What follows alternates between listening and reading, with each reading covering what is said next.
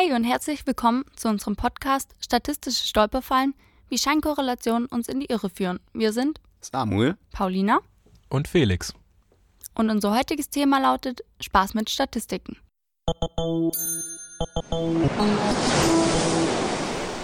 Zum Glück konnten wir euren Streit durch die Ergebnisse der beiden Studien beilegen.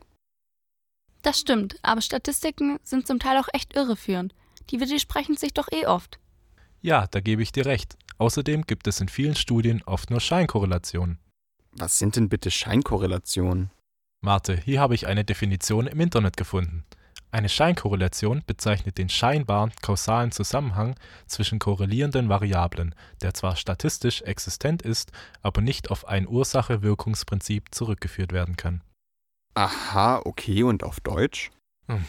Zum Beispiel habe ich hier eine Grafik, die zeigt, dass die Anzahl geschlachteter Pferde mit der Anzahl der Beschäftigten im öffentlichen Dienst zusammenhängt. In den Jahren, in denen mehr Pferde geschlachtet wurden, gab es mehr Beschäftigte im öffentlichen Dienst und andersrum.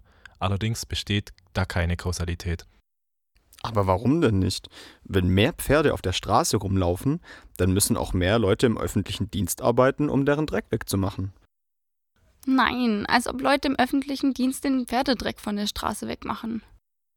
Na, dann besteht eben die Kausalität darin, dass wenn mehr Menschen arbeiten, es mehr Kantinen geben muss, in denen eventuell auch Billiglasagne verkauft wird. Ach, du stellst dich aber auch dumm an.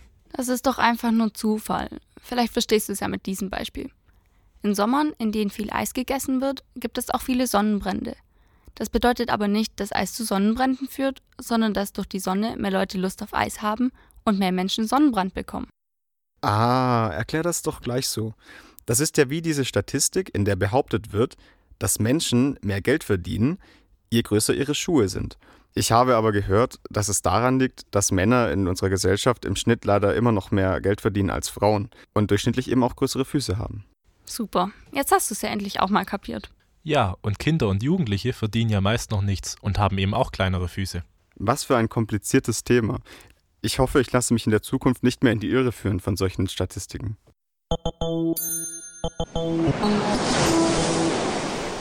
Das war's mit unserem Podcast Statistische Stolperfallen, wie Scheinkorrelationen uns in die Irre führen. Wir hoffen, es hat euch gut gefallen. Ciao!